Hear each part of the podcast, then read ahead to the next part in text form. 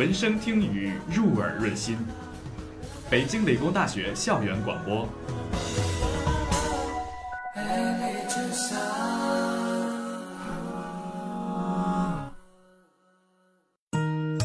音符跳动，音符跳动，好歌不断，让音乐不停歇。音符跳动，好歌不断，让音乐不停歇。音乐不停歇。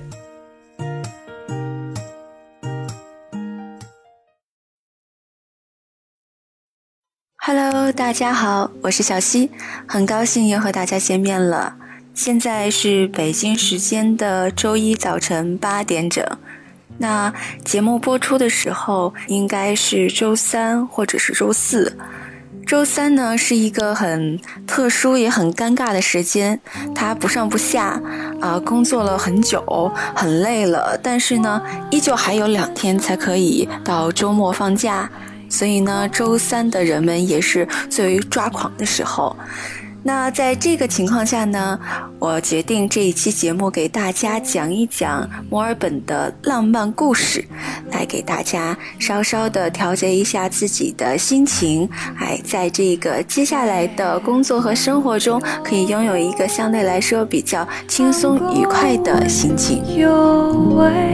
那说到了墨尔本的浪漫，那就不得不提这样的一部电视剧，也就是韩剧《对不起，我爱你》。那《对不起，我爱你》实际上是韩国 KBS 电视台在2004年出品的。那这样算下来，今年是2014年，很快就要2015年了，已经有十个年头的历史了，可以说真的是非常的长。呃，但是我们如果搜索一下豆瓣的话，我们会发现现在是有四万六千多人进行评分，但是分数依旧很高，是八点七分。这个八点七分的成绩，即便是在美国电影、美国电视剧当中，也算是一个还不错的成绩了。相对来说，韩剧的分数啊，在豆瓣上面要再。低于美剧这样的一个状态，实际上在豆瓣当中，可能评分来说的话，最高的可能是英剧，其次是美剧或者是日剧。那再往下的话，有可能是韩剧或者是港剧，那最后可能就是到我们的大陆剧。所以说，实际上韩剧的评分并不算是特别高的，但是这部戏可以十年四万多人评，依旧保持八点七分的好成绩，可以想象出来，还是给大家带来了很多心灵上的感动，也带来了很多啊值得大家回忆的瞬间吧。因为这部戏实际上已经有十年的时光了，所以除了这个戏本身带给大家感动，我也相信其实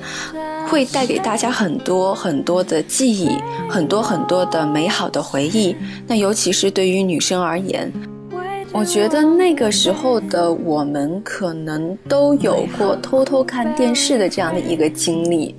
呃，我们可能是正好放学回家，爸爸妈妈还没回来。那就打开电视，但是其实爸爸妈妈是不让看的。你要去写作业，你要去练琴，这些东西，呃，都是你今天必须要完成的。但是毕竟是孩子，惰性还是蛮大的，就想，哎，我有机会，那我一定要先把电视剧看了，我一定要把电视看完了，我再去练琴，反正也不耽误。那一般我们都会先去看电视。那打开电视的时候，可能边看着。我们就边拿着电风扇一直吹着散热器的那个地方，或者是看完之后拿着冰毛巾放在散热器的地方让它好散热。呃，这些事情我觉得可能我们同时代的这些同学们可能都做过这些事情。所以说，实际上，呃，这一部相对来说比较好的电视剧，或者说相对来说比较老的电影儿，或者是书本。它带给我们的不仅仅是它自身所传达的这一个呃文化上的信息，它有的时候是承载了我们一个童年、我们少年、我们学生时代的这样的一个回忆。可能这样的一个回忆所牵扯到的，又不仅仅是我们当时看这部剧、看这本书的时候的记忆，更多的时候，也许是看这本书的时候，哎，爸爸妈妈跟我们说了什么，同学跟我们说了什么，回忆出来的是一个高中时代、初中时代的这样的一个大背景，那可能它更多的给我们的就是一种，哎，没有办法回去，但是又无限向往的一个美好时光。那现在呢，咱们就一起来说一说涂鸦街。呃，涂鸦街的地理位置是在墨尔本 Flinders Station 的附近。那再往前走一走呢，就可以看到非常美丽的亚拉河了。我第一次去到这个涂鸦街的时候呢，是我早上晨跑的时候。当时我在想，既然叫涂鸦街，那应该街还是蛮大的，呃，至少应该是那种感觉特别有。呃，艺术氛围的比较宏伟的感觉。可是到那之后呢，我发现其实就一小胡同。呃，这小胡同呢是一个死胡同，但是因为这小胡同啊啊拐弯的很多，所以说其实长度还蛮长的。那给这个我们的呃艺术家们提供了一个非常好的一个环境去作画。那个时候呢，在电视剧里面的话，实际上只有在墙壁上有一些涂鸦，还不是很多的时候。那现在咱们再去看的话，地上也满满的都是涂鸦，那包括呃垃圾箱上也是有涂鸦的。那个时候我记得我后来又再去过一次，哎，正好走到那边了。当时是应该是周末的时候，所以。嗯，旅游的游客还是蛮多的，呃，各个国家的都有啦。当时正好还有一对新人呐，在那里拍婚纱照片。面孔是亚洲面孔，所以我觉得很有可能是看过《对不起，我爱你》这部电视剧的人，所以是想在这样的一个非常具有浪漫气息的地方吧，见证自己的爱情。那也是希望自己的爱情可以像武赫和恩彩的爱情一样，可以非常的真挚，非常的纯真。那同样呢，可能也是希望。他们两个没有一起走下去的爱情，由这一对新人呢，一直一直的走下去。这一期关于墨尔本的主题呢是浪漫。那说到浪漫呢，就一定会提到关于表白或者是求婚的一些有特色的创意了。那我现在呢，先说一说我在墨尔本看到的非常有创意的表白的场景。这个浪漫的表白呢，呃，用简短话来概括，就是以天为纸，以飞机为笔，在天空中写下自己喜欢人的名字来表白。那这个呢，可能是用。啊，那种遥控的，相对来说稍稍大一点的遥控的飞机，啊，在天空上这样啊做出一些动作，然后呢留下来它的那个一些痕迹，然后我们可以看到它写出来的 “I love 谁谁谁谁谁”这样的一个表白的方式。那我记得我当时是跟同学一起去 CT，应该是去买东西。走到半道上，看到两个 local 正在啊看着天空，我们俩就觉得特别奇怪，你怎么这个大白天还看着天空，还看得那么入迷？然后我们就抬头就开始看，就发现那个有天空上就诞生了一些字样。那当时看到的就是爱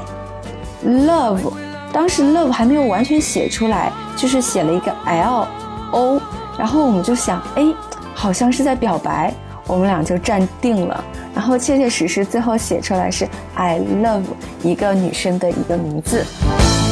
所以说那个是我看到第一个非常具有创意的表白。那后来我也陆陆续续的看到过两三次，嗯，可能这是呃澳洲人民一个很特色的表白方式，还是说实际上在西方国家？呃，这种表白方式是挺普遍的，这个我就不太清楚了啊。但是当时第一次看到的，还是真的觉得很有创意。接下来呢，我要说的就是一个非常感人的求婚的场景了。这次求婚呢，是在墨尔本大学近两百年的历史上，第一次有人在皇家考场进行求婚。而且是当着三千多人的面。首先我说一下，就是国外的考场跟国内的考场是不一样的。国内的考场很有可能就是，啊，我可能是学自动化的，那么自动化一个呃班一个系在这个地方考试，那我是学会计的，那么会计的同学们呢就是在一个地方考试，大家都是分开的。但是到了国外并不是这样，到了国外之后呢，你会到一个特别大的一个考场。那像我们学校是在皇家考场，是一个非常漂亮的世界文化遗产当中。那还有的考场呢，是真的是在跑马场里面考试。那有的是在比如说像板球场之类的地方考试，那都是不一样的。但是共同的特点就是这个场地非常非常的大，可以容纳几千人。那你进去之后都会有自己的座位号。你进去之后呢，桌子上已经放好了你的考卷，你尽情作答就可以了。那你有可能你这一排坐的是考啊税法的，可是你看一看，也许你旁边的同学考的就是计算机，都是有可能的。所以说，就是各个专业、各个年级的同学们坐在这一个地方进行考试。所以说，呃，一个考场当中会有很多很多的人。呃，说到了这块儿呢，就得说一说啊，这个求婚的这个场景了。当时我是在参加税法的考试，啊，我也非常非常的开心，非常非常的庆幸，我这个学期选择了税法这门课。如果我没有选择税法这门课，我是一定没有机会看到这样的一个别开生面、这样有创意、这样一个感人的求婚场景的。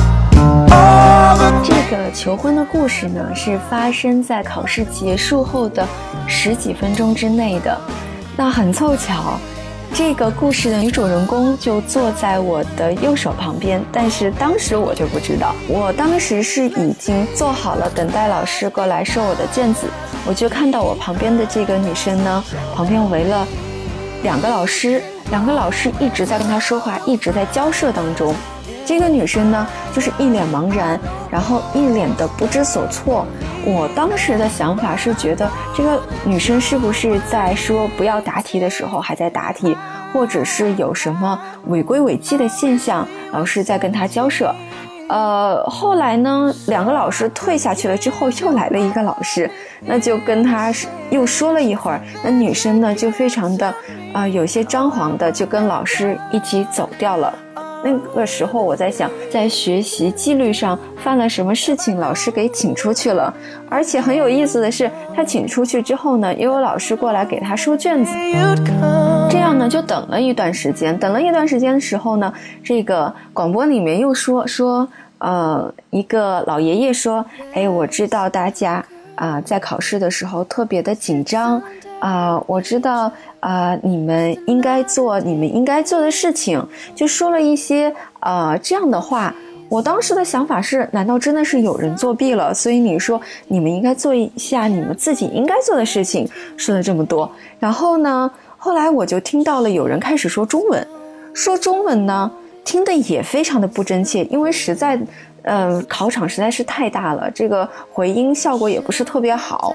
我当时就听到他说了说了说说很多，说到最后呢，说了这样一句话：说我在三千多人的面前对你怎么怎么样。那当时一听到什么我在几千几千人面前对你说说说什么话，当时本能的反应就是好像是在求婚。那反应过来，大概过了一两分钟，中央地区呢就开始尖叫，就开始欢呼。那我就知道，哎，表白成功了啊！虽然是在整个一个大考场当中，但其实并不算是真正的见证了他们这个爱情的升华的这样的一个过程。那其实，呃，真的是在这，呃，莫大的两近两百年的历史当中呢，是没有一个人在皇家考场进行求婚的，因为实际上这个求婚过程是很麻烦的。因为是皇家考场，呃，它是一个世界历史的一个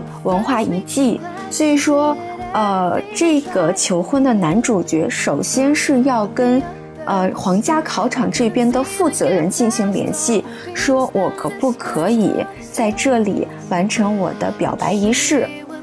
那皇家考场这边呢，再把他这个请求转给我们学校。我们学校首先呢是层层的去进行筛选，最开始的时候可能就是基层的一个负责联络的人员，那负责联络的人员呢，接着再往上级进行，呃，这个批示，最后到了校长这儿，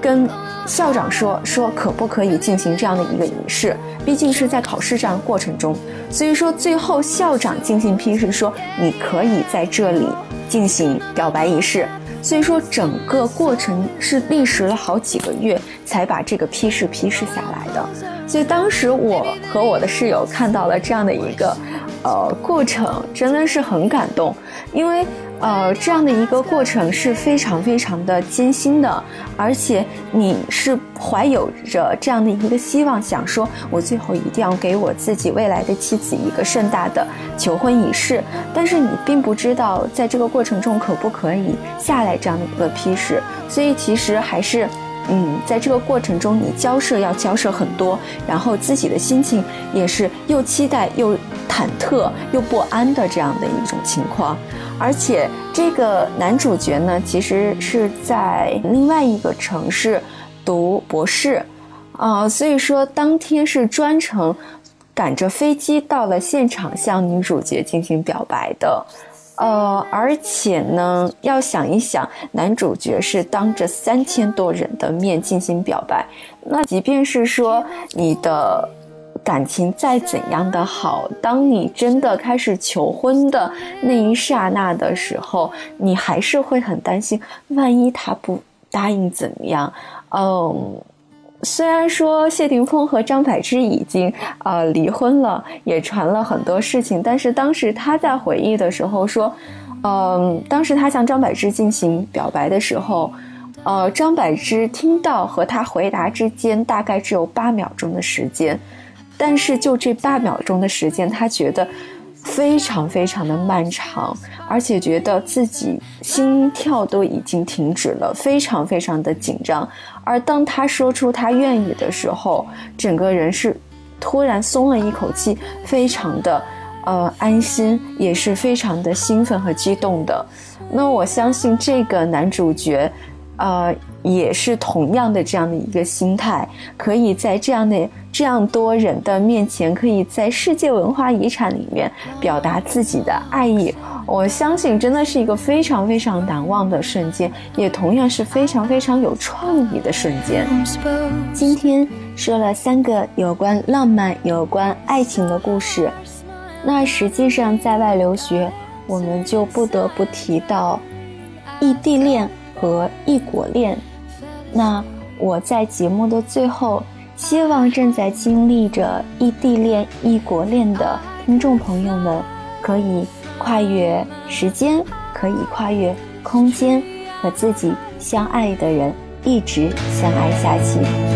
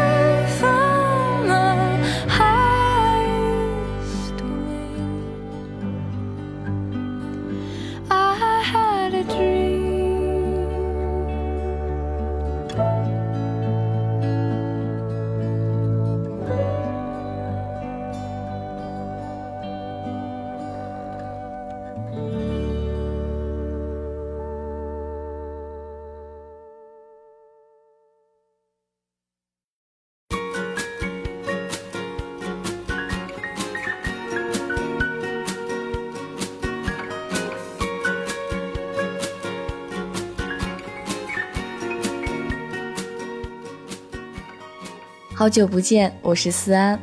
有很长时间没有录节目，很抱歉。嗯，因为最近到年末了，所以每一周都会有一些小的考试，呃，一直在复习、复习、再复习的过程中循环着，所以有时候就不知道自己呃还有什么其他事情可以做，嗯。时间过得真的特别快，一转眼就已经到了十二月的中旬。然后我们这一群小伙伴呢，也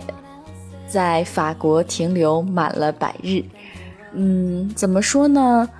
嗯，三个月的法国生活，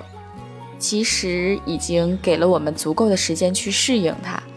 无论是从呃日常的生活。还是在学习上，我们都已经慢慢适应了在这边的一个节奏和一种它的一种方式。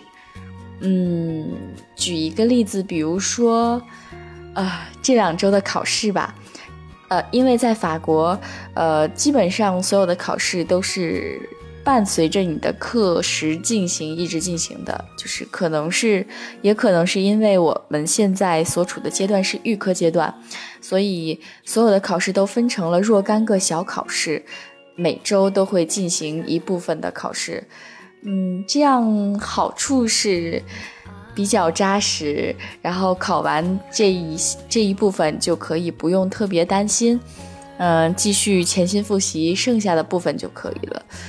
另一个不太喜欢的事情就是，实在是每周都有三四门考试，也是很抓狂的一件事情。嗯，不过还好了，马上就要嗯熬过去这一段艰难的时光了。其实今年还算比较幸运的，因为在往常剧听说，呃这边的考试是在年后进行，就是。就是过了圣诞节两周的假期之后，开学才考试。今年还是比较幸运，把大部分的考试都排在了节前，但是在节后还是有一小部分的考试，所以，嗯，这一点是跟国内有一点点的不同的。呃，还好，已经慢慢习惯这样的一种方式。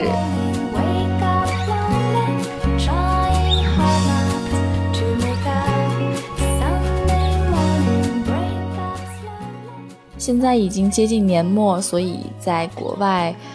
大家的圣诞假期也就嗯临近了。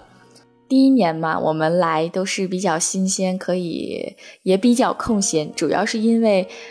第一年的课程相对较少，有相对足够的时间去走一走、看一看，所以大家在圣诞假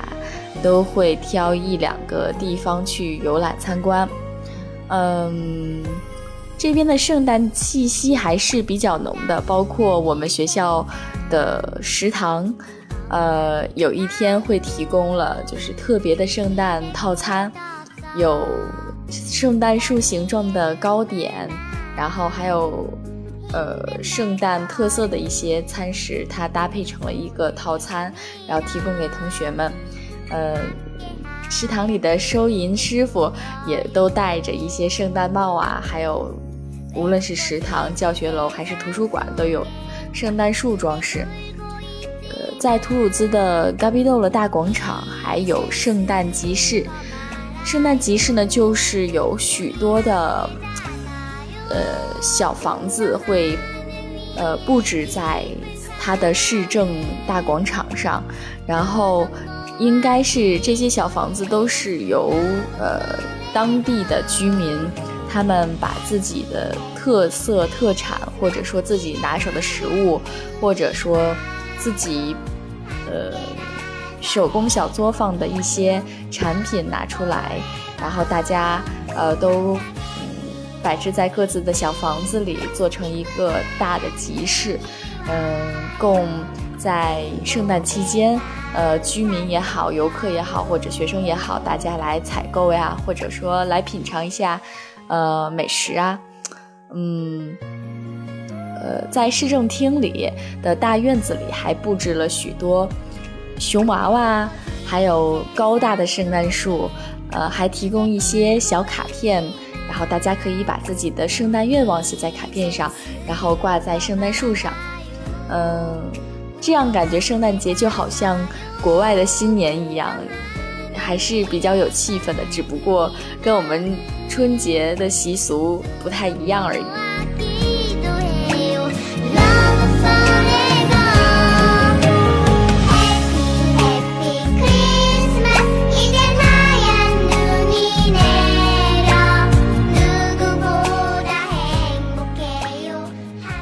关于圣诞假期呢，呃，我是我的出行计划是要去北欧，呃，看一看极光，呃，去圣诞老人村逛一圈，然后再跟我的另外几个小伙伴一起去布拉格许愿池边唱一唱蔡依林的《布拉格广场》那首歌，也是醉了。可能今年的呃行程安排的比较紧，会从图鲁兹出发，坐火车到巴黎，再从巴黎坐飞机到呃芬兰，嗯之后辗转芬兰、瑞典和丹麦三个国家，应该是可以玩七天左右，然后七天之后在哥本哈根跟呃。另外的小伙伴汇合，然后一起出出发去布拉格，会待大概三天左右。嗯，估计我的跨年就是在布拉格机场了，因为，呃，返回巴黎的机票是在呃一月一号的凌晨六点钟，所以我们为了能准时赶上飞机，新旧年交替的那一刻去在机场守候。所以我觉得今年的跨年夜也是又心酸又深刻的，一定。呃，想一想圣诞假期，呃，那么现在所经历的这些复习的痛苦也都不算什么了，所以再加把劲。